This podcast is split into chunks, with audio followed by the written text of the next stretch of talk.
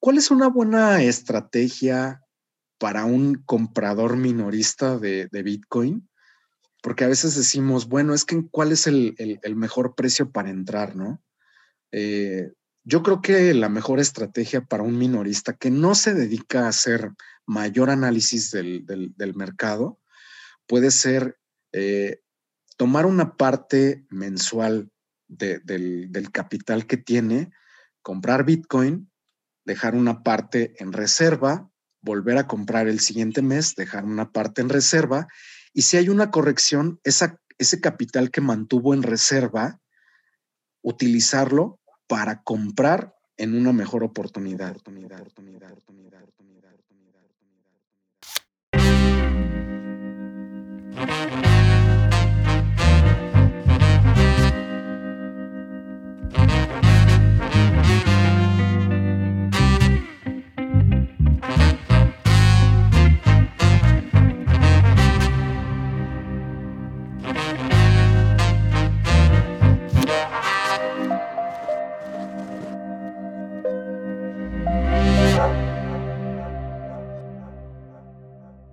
¿Qué tal amigos? Muy buenas tardes. Tengan ustedes el día de hoy. Bienvenidos a su podcast Fitmaster. Mi nombre es Raúl Ruiz y el día de hoy tenemos un tema bastante interesante y porque ustedes lo pidieron, ya que ha sido nuestro podcast más solicitado, el de blockchain y criptomonedas.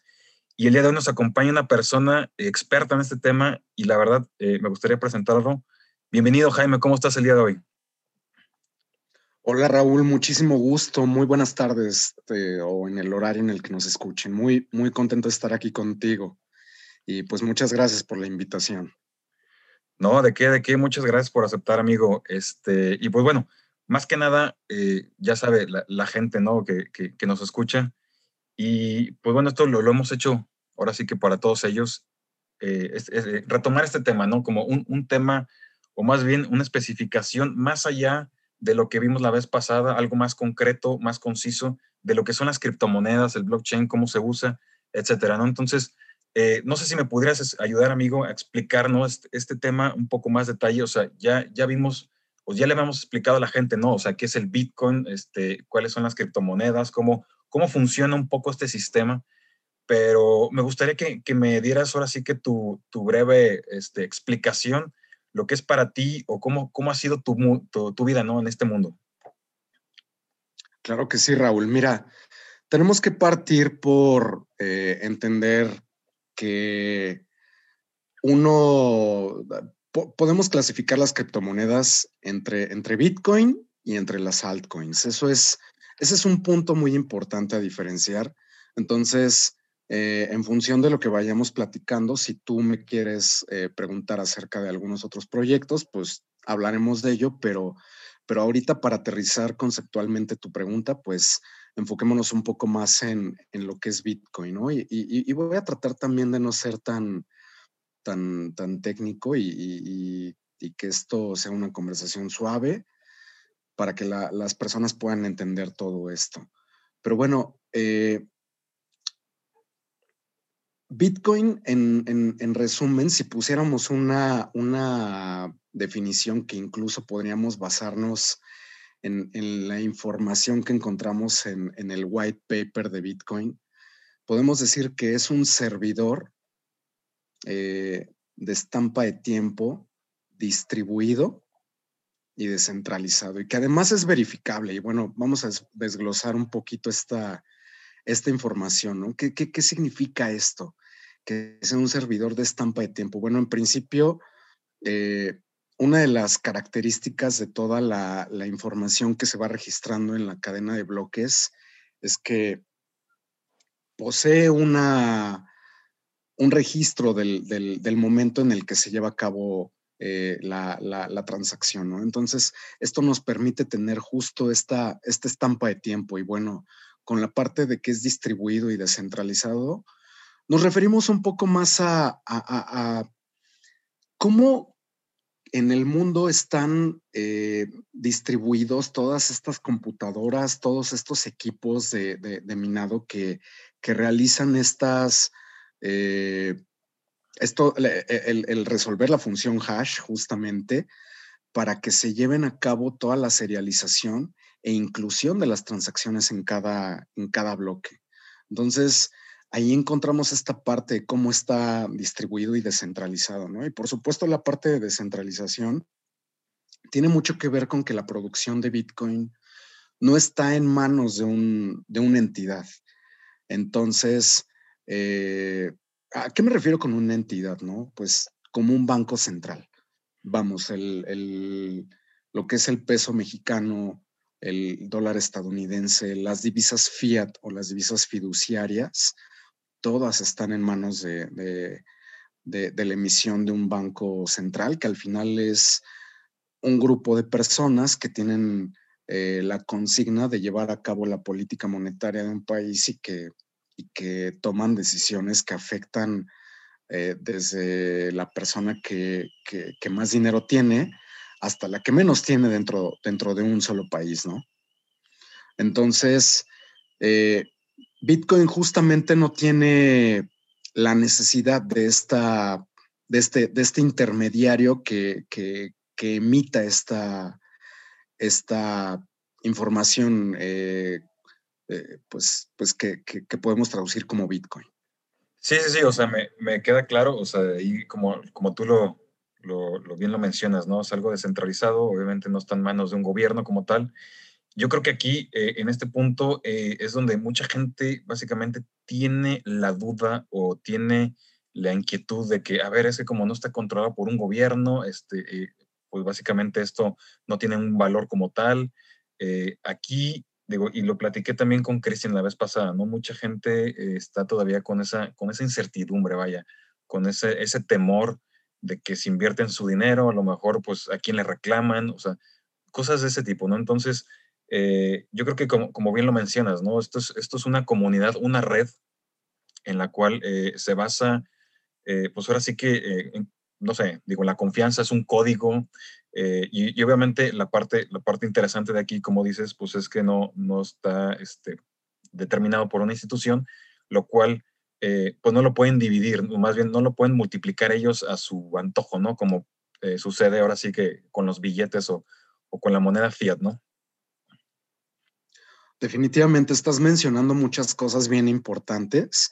Bitcoin justamente surge como eh, un concepto de, eh, pagos electrónicos entre o de particular a particular, de, igual a igual. Es algo importante a mencionar que dentro de la red de Bitcoin no hay jerarquías, ¿no? Sino que eh, todos están en la misma, en la misma categoría.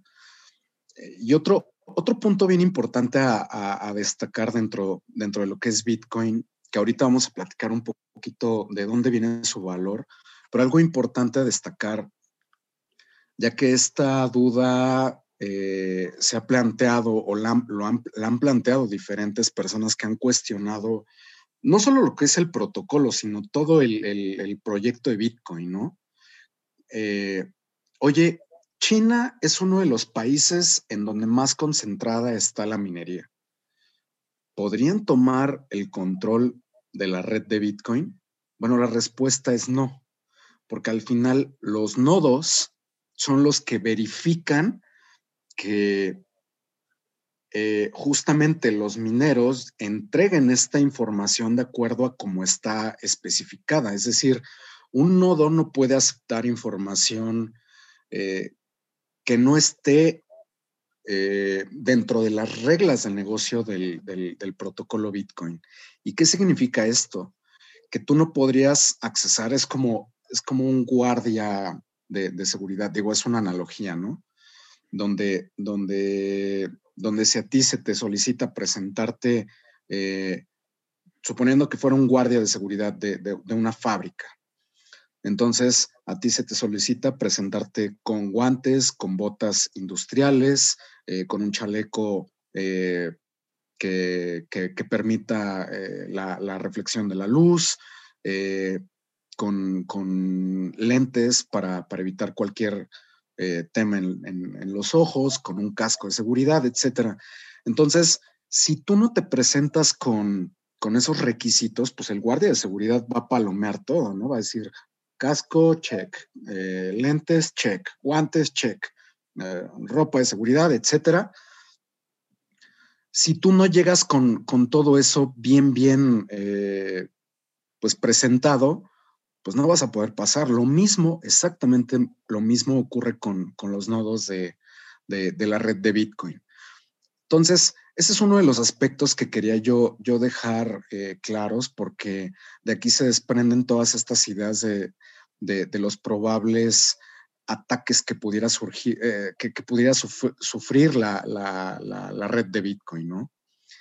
Y bueno, este, este es uno de los principales mitigantes de este, de este tipo de ataques. Ahora, ¿de dónde viene, de dónde viene el valor de Bitcoin? Bitcoin, vamos a hacer un poquito una comparación con el, con el tema del oro. Eh, hay muchas personas muy interesadas y que defienden de una manera muy importante al oro, como por ejemplo Peter Schiff, eh, Jim Rickards, etcétera. Y tenemos que entender por qué lo defienden, ¿no? Y, qué es lo que les está faltando ver en cuanto a, lo que es el protocolo de Bitcoin y el valor que tiene Bitcoin. Porque, bueno, podemos pensar en el oro como, como un commodity y, que, por cierto, los, metales y, los commodities en general están comenzando a tener una, un importante eh, crecimiento que, después de, años que han estado bajo una supresión de, precios, principalmente el oro, pero, pero el oro es un activo que en su mayoría, como está controlada no solo su, custodia, eh, sino la parte de la, de la financiarización del valor del oro, que al final con esto me refiero que está... Eh, regulado Sí, pero no solo esa parte, sino, sino que la venta, la venta del oro en su, mayor, en su mayor parte son puros papeles, o sea, no hay un, no hay un respaldo físico de, ese oro. Eh, eh, esto es la financiarización de, este commodity, ¿no? Y, en y en general la financiarización de la economía.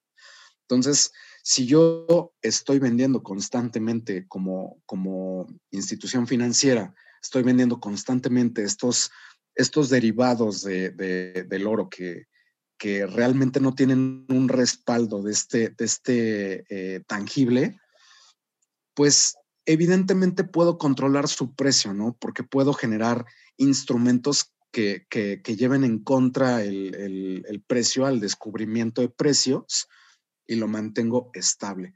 Bueno, Bitcoin, curiosamente, como no está en manos de ninguna de estas instituciones que puedan emitir ese tipo de,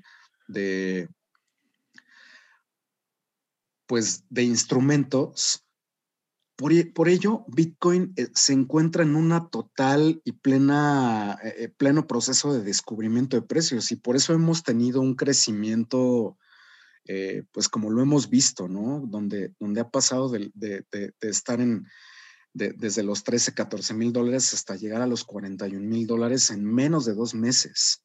Esto ha pasado en menos de dos meses. tal vez me estoy yendo muy largo, ¿no? Y, y, no debe de sorprendernos por qué está ocurriendo esto, más allá de que el capital inteligente, el capital institucional está comprendiendo qué es lo que está ocurriendo y empieza esta liquidez que antes estaba almacenada en, únicamente en las acciones, esta liquidez empieza a transferirse al mercado de Bitcoin. Entonces de ahí viene su valor. Evidentemente estamos hablando de oferta y demanda, puesto que no hay un desempeño, no es, no, no es como una acción eh, en, la que el valor de una acción está en función del, del desempeño que tenga la empresa, de, bueno, en teoría, ¿verdad? Porque con la financiarización de la economía y todo el dinero impreso y la liquidez que se ha emitido a través de los bancos centrales, bueno, pues ¿dónde termina? Ese dinero tiene que ir a algún lado y en donde ha terminado principalmente es en el mercado accionario. Por eso vemos esta completa eh, polaridad en, la que vemos un mercado accionario en máximos, pero con una economía real destrozada. Sí, digo,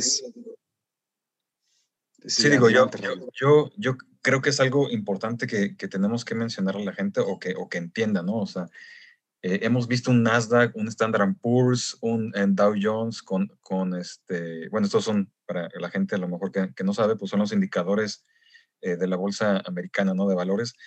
Y, y, pues bueno, son, son máximos históricos en, en, en, este, en lo que va, pues este, este año de pandemia, donde las empresas están tronando, donde mucha gente queda sin empleo, donde, pues no sé, o sea, se está viendo como una, esta polaridad, ¿no? Como dices, o sea, se está yendo todo totalmente, eh, bueno, más bien, o todo se fue al mercado accionario, porque pues las personas dicen, bueno, pues de qué, de qué voy a vivir o qué voy a hacer. Yo creo que empezaron a, meterse, este, a estudiar la bolsa o, algo por el estilo y empezaron a meterle el capital, aunque aún así se, se, este, se esté, pues yendo por un carajo todo, ¿no? Y de ahí, pues obviamente ya empezaron a brincar al Bitcoin, ¿no? O sea, es, es, es más o menos como, como lo quiero entender, ¿no? Como, como esta situación, ¿no? Que está sucediendo. De hecho, hay dos, eh, eh, lo que mencionas es cierto, y, dentro de la misma eh, situación que mencionas, también existe una división. ¿Por qué? Porque por una parte tenemos a quienes tienen acceso al capital directamente de los bancos centrales a un costo eh, muy, muy bajo. Imagínate, imagínate que pudiéramos tú y yo aquí en México acceder a, dinero con tasas de interés a lo mejor del 1% anual, pues suena atractivo, ¿no? Así sí suena atractivo endeudarse. Claro. Bueno, pues eh, hay empresas justamente con la deuda corporativa que adquieren a través de, los grandes bancos de inversión, etcétera, o la misma banca comercial, pues tienen acceso a todo este, a todo este dinero a, costo, pues prácticamente muy, muy bajo, ¿no? Podemos no pensar que sea cero, pero, pero muy cercano a cero. Entonces, tenemos esa parte de la cara de la moneda. La cara de la moneda opuesta es, oye, pues los mortales como tú y como yo, aquí en México, pues podemos acceder a un crédito con una tasa de interés anual a lo mejor del 25, 26, 27, 28%, dependiendo de, de, a qué institución vamos. Y mientras aumente el riesgo crediticio de impago, pues esta tasa anual se puede ir a, lo mejor hasta el 50%. Entonces, esa es una realidad. Ahora en Estados Unidos, pues podemos ver a lo mejor eh, para gente como tú y como yo, pues tasas más bajas, pero que aún así están muy por encima de estas tasas que pagarían las, las empresas que tienen acceso a este, a este crédito muy, muy barato. Entonces tenemos esta, esta polaridad donde por un lado ves a, unas empresas con un acceso al dinero con un costo muy, muy bajo y las personas de a pie, pues con costos mucho más altos. Y evidentemente, eh, toda esta emisión de, liquidez que, ha llevado a cabo la Reserva Federal el, año pasado, donde el 20% de los dólares que hay en circulación en el mundo fueron emitidos el año pasado, que ese es un indicador pues, terrible, eh, y, volvemos a lo mismo, ¿no? Esa, esa liquidez va a buscar un lugar y en el momento en el que el mercado accionario deje de ser sostenible, porque tú como inversionista te preguntarías, oye, como un inversionista altamente calificado, ¿no? En Estados Unidos, llegas y dices, bueno, yo quiero comprar acciones de X empresa. ¿Cómo voy a vender después, no? Tenemos que considerar que eh, la Reserva Federal está comprando parte de la deuda corporativa, sobre todo la deuda muy tóxica. Entonces, eh, si sabes que de antemano quien va a comprar el, valor de tus acciones a un, precio incremental, eh, pues tiene una máquina de emitir dinero, pues, pues no hay problema, así se me la he hecho. Por supuesto que voy a invertir sin riesgo.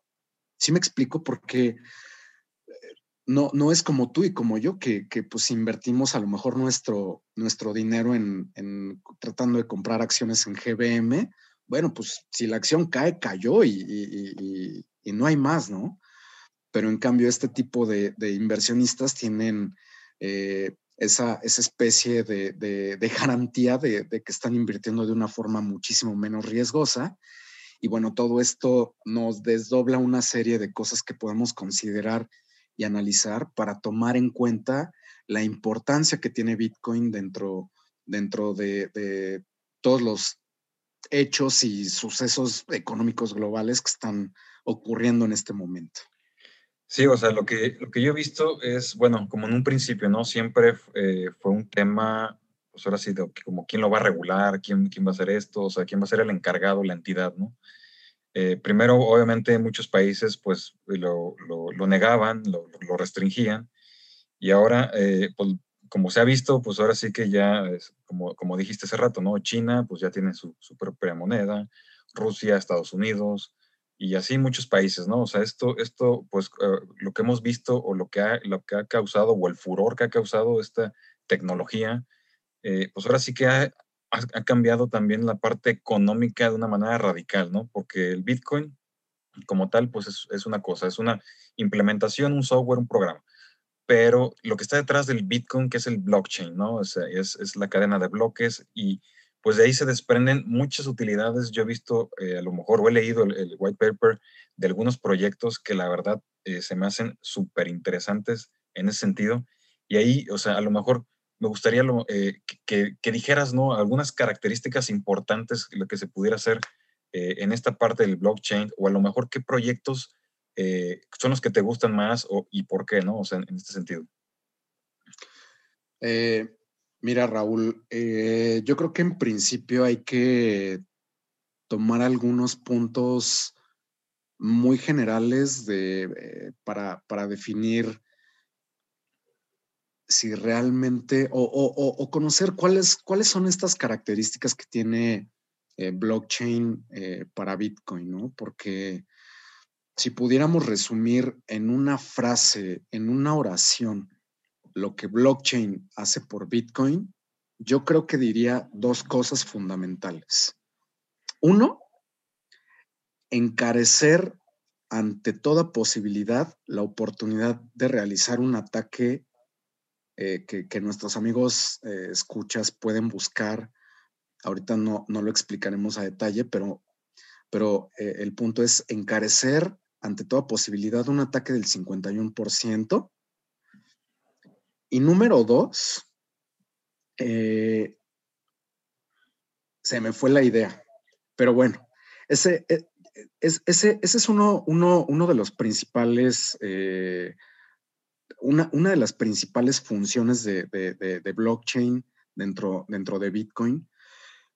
Pero tenemos un riesgo, una, una, una situación, eh, no un riesgo, más bien una, una situación que tenemos que tomar en cuenta y es que eh, a través de todo este, todo este mecanismo por lo que está compuesto blockchain, que tenemos que mencionar que son de tecnologías eh, que, han ido surgiendo a lo largo, a lo largo del, tiempo, principalmente entre los años 80, 90, que, se pusieron todas en, a funcionar de manera conjunta para dar como resultado este, este gran protocolo y mecanismo que, permite que la red de Bitcoin sea tan segura, eh, la vuelve ineficiente. La vuelve ineficiente. Entonces, uno de los puntos que tenemos que considerar es que Bitcoin utiliza una blockchain pública, en principio. Y ahorita vamos a acotar por qué es la importancia de saber que, la blockchain de Bitcoin es pública. ¿Por qué? Porque todo lo puedes validar metiéndote a blockchain.info. Si entre tú y yo nos realizamos una transacción, si tú me envías eh, algunos satoshis o X cantidad de, Bitcoin, eh, con el ID de la transacción yo puedo verificar el estatus del progreso de esta transacción. Entonces, todo esto es verificable. Esta es una de las partes que, también agregaría como, como definición a, lo que es Bitcoin, eh, pues que también es auditable, pues, ¿no? Es auditable en el sentido de que podemos ver esta, esta trazabilidad, que si bien eh, es, es privada, de cierta forma, más bien es anónima, pero no es, no es privada, ¿no? Entonces, este es uno de los principales atributos de, blockchain. Ahora, llegan empresas muy grandes que no quiero mencionar eh, el, nombre, pero es esta gran empresa de, tecnología que antes fabricaba computadoras y llega y dice, bueno, vamos a meterle blockchain a la logística de las lechugas y de los tomates de Walmart. Y yo me pregunto, ok, están hablando de una, y, empiezan a entrar en conceptos como blockchains privadas, blockchains permisionadas y este tipo de cosas, en donde, en donde yo me empiezo a preguntar, bueno, ¿eso realmente es una, es una blockchain? O sea, ¿dónde queda todo el concepto de, de, la... De la pues sí, de la, de la, tecnología, lo que realmente eh, provee dentro de Bitcoin. O sea, pues al final si va a ser una blockchain de consorcio, pues poco sentido podría tener la existencia de, una, blockchain. Si nos pasamos al ámbito de las altcoins, bueno, pues ahí podemos pensar en, algunos casos de uso que, pues, resultan interesantes, pero hasta no ver verdaderos casos de uso donde veamos una transaccionabilidad importante. Por ejemplo, Cardano, que, llega a surgir como un Ethereum killer. Eh, bueno, tú puedes revisar la cantidad de transacciones que hay en la, en la red de Cardano y bueno, pues son, son, es una fracción de lo que hay realmente, ni siquiera cercano a lo que hay en, en Ethereum, ¿no? Entonces, llegan con ideas muy, muy sofisticadas y todo este tema, pero que a lo mejor no nos encontramos en este punto como para materializar toda la implementación de esta tecnología, eh, como sí lo podemos ver en el caso de, Ethereum, ¿no? Que es uno de los proyectos que, a mí más me, me, llaman la atención. Yo lejos de estar viendo e investigando muchísimos proyectos, me he concentrado en, conocer un poco más a detalle eh, algunos pocos, eh, como es el caso de, de Ethereum. Pero bueno, Ethereum quiere migrar a un protocolo en el que a través de la pertenencia de, cierta cantidad de ethers, pues uno se pueda volver un, validador, ¿no? Entonces, habrá que ver si este tipo de, protocolo de consenso realmente tiene un, pues una, una implementación real.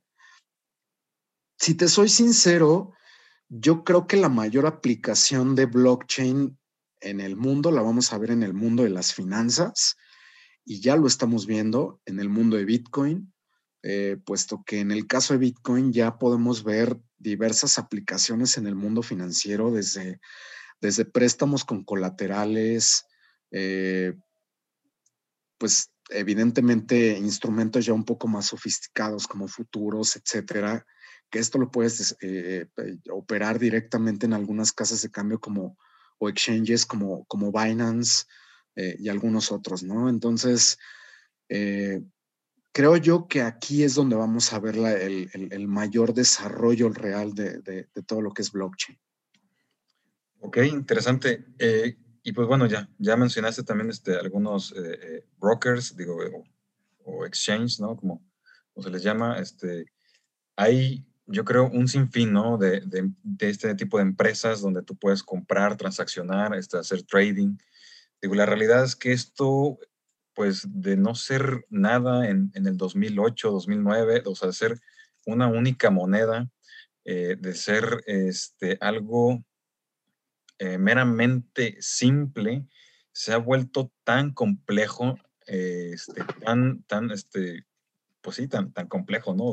Valga la redundancia, eh, en, el sentido de que eh, pues hoy, en día encontramos más de 7000 diferentes proyectos o monedas, de, encontramos eh, un sinfín de, de, proyectos interesantes, ¿no? Este, redes, como lo comentamos cuando estábamos aquí este, fuera del aire, o sea, redes donde tú puedes tener una privacidad total.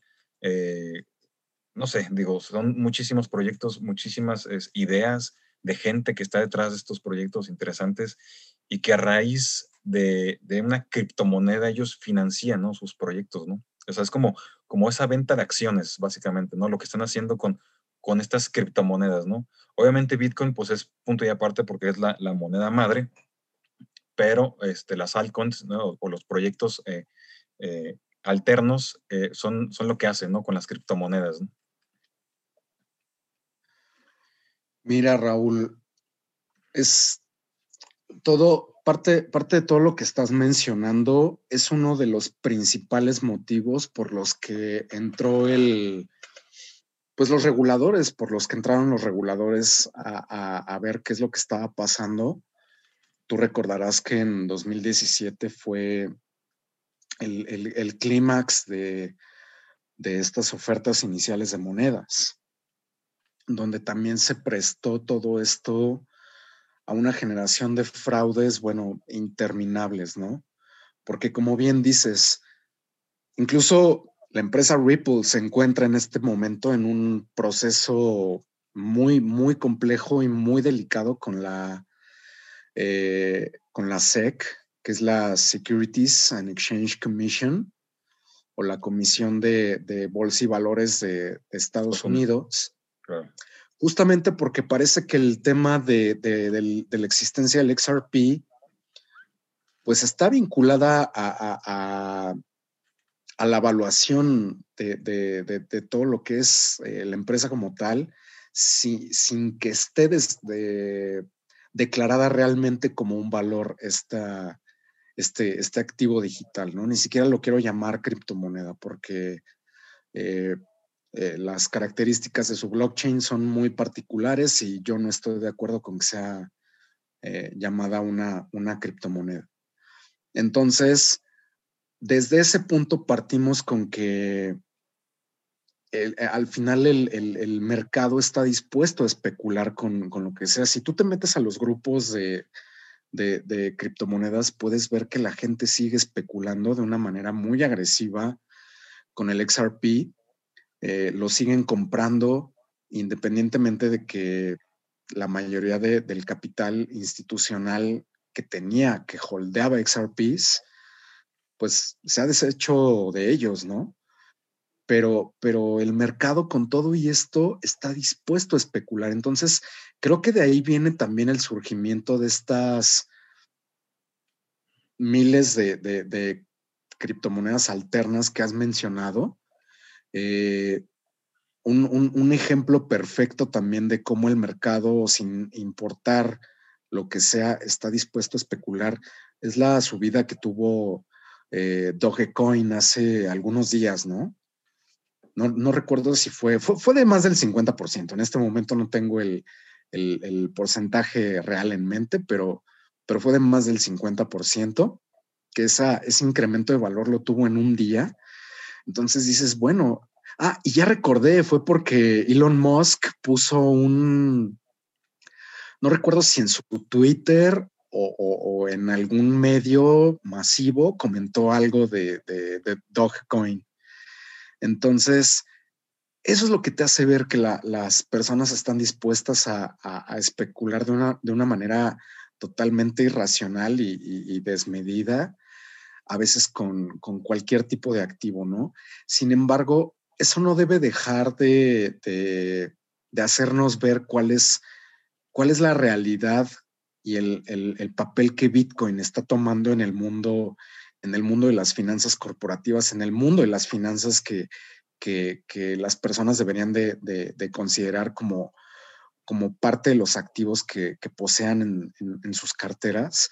Entonces, yo, yo lo que recomiendo a, las personas que, siguen tu, tu, podcast es que se den a la tarea realmente de, investigar qué es lo que están eh, comprando, ¿no? Y bueno, aquí estamos haciendo un esfuerzo, tú en este caso con, este programa y, yo muy agradecido porque me hayas invitado para, para tratar de, clarificarle a, las personas, ¿no? ¿Qué, qué posibilidades hay realmente con, el mundo de, Bitcoin que es diametralmente distinto a todo lo que es el, mercado de las, de las altcoins, pero al final tenemos que tomar en cuenta que como cualquier instrumento y activo financiero, eh, pues las personas no van a dejar de, especular.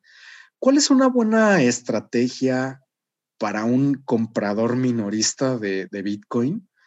Porque a veces decimos, bueno, es que cuál es el, mejor precio para entrar, ¿no? Eh, yo creo que la mejor estrategia para un minorista que no se dedica a hacer mayor análisis del, mercado puede ser eh, tomar una parte mensual del, del, capital que tiene, comprar Bitcoin, dejar una parte en reserva, volver a comprar el siguiente mes, dejar una parte en reserva y si hay una corrección, ese capital que mantuvo en reserva, utilizarlo para comprar en una mejor oportunidad. Entonces, esto te permite hacer un promedio de tus compras, eh, no especular tanto, mantener el activo a largo plazo y que esto pues te permita protegerte de la inminente oleada de liquidez que eventualmente el, mercado accionario nos, nos con, con, la que nos va a inundar, ¿no? Porque algo, algo que quiero agregar sobre el tema económico de lo que está pasando en Estados Unidos. Ellos vivieron mucho tiempo a costa de una, eh, pues de que las personas, no de que las personas, sino de que los diferentes países, que esto es un déficit comercial, eh, de que los diferentes países estuvieran necesitando sus dólares. Y bueno, estos dólares eventualmente van a venir de regreso hacia, Estados Unidos. Y Estados Unidos se va a encontrar en una situación terrible en la que esa, ese exceso de liquidez va a necesitar ir a algún lado. Eso es lo que quiero que entiendan eh, las personas que nos están escuchando. Y ese exceso de liquidez muy probablemente termine gran parte en los metales, y en el Bitcoin. Sí, digo, eso eh, me queda clarísimo a mí también. Digo, o sea, esta situación, pues sí tiene que, como dices, ¿no? O este exceso de liquidez, pues tiene que acabar en algún lado. Y pues bueno, este, algo interesante y que me dijeras muy brevemente, y yo creo que es el comentario que he escuchado, este, ahora sí que en muchos lados, que esto es una burbuja y que va a tronar. La pregunta que te quisiera hacer en concreto es, ¿cuál es la burbuja y, cuándo va a tronar?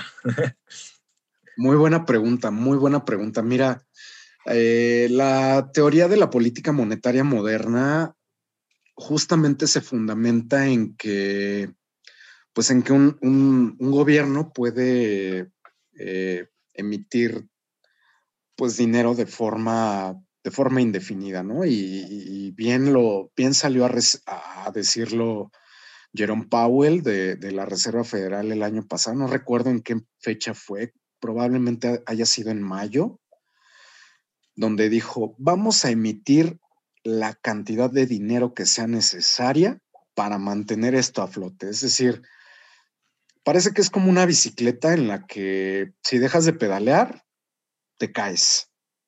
Entonces, eh, pues tu pregunta es muy razonable, ¿no? Realmente, ¿cuál es la, cuál es la burbuja?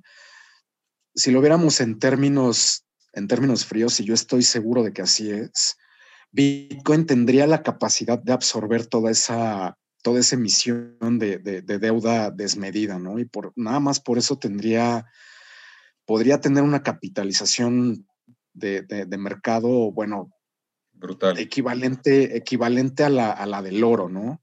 Equivalente a la del oro. Que estamos hablando de 8 trillones de, de, dólares. Este, entonces, si pensamos nada más en eso, bueno, pues imagínate el precio, ¿no? A dónde, a dónde podría irse. La verdadera burbuja que podríamos tener ya muy, muy cercana y esto te, te, lo va a justificar. Tampoco creas que te voy a decir nada más, ah, pues este, este tipo cree eso, ¿no? Eh, yo creo que la verdadera burbuja con la que estamos muy cerca es con la de la generación de la deuda. Si nosotros nos ponemos a observar, eh, ya esto lo pueden buscar en, en, Internet, la, la velocidad del dinero, cómo viene desempeñándose desde el 2008 a la fecha, vemos que viene en una caída y que, bueno, ¿qué es la velocidad del dinero? Al, final la velocidad del dinero es un indicador que mide qué tanto circula el dinero dentro de la economía. Y si el dinero no está circulando en la economía, solamente quiere decir dos cosas. O que no hay suficiente liquidez o que las personas no lo están gastando. Y si nos vamos a la lógica pensando en que las políticas monetarias donde han incentivado la emisión de dinero, es decir, la liquidez, vienen desde el 2008, pues obviamente hay algo aquí que no está cuadrando, porque por mucha emisión de dinero, por mucha liquidez que haya en el mercado para que la gente adquiera más deuda para mantener este consumo y para mantener esta expansión eh, económica, pues no lo está haciendo. La gente cada vez está diciendo, bueno, con todo y que mi dinero pierde poder adquisitivo, prefiero no gastármelo a seguir comprando y a seguir manteniendo un, estilo de vida que cada vez me cuesta más. Entonces, tenemos, tenemos que comprender que eh, esta emisión de dinero, este efecto de, inflación de las divisas, es, está resultando de manera desproporcionada en un efecto nocivo para los, pues para los ciudadanos, ¿no? y no hablo nada más de México, hablo de, de, todos los países, porque básicamente todos los países nos encontramos en el, en el mismo modelo. Pero eso sí, es muy fácil nada más decir que los efectos inflacionarios son en Venezuela, son en Argentina, pero los países no están reconociendo que esto está eh, próximo a, ocurrir en, en, economías como en Estados Unidos. Entonces, este es el punto. Esa es la respuesta. La respuesta es ¿crees que es más probable que truene, o sea, que la truene la burbuja del dólar a la del Bitcoin? Definitivamente. Ok, excelente.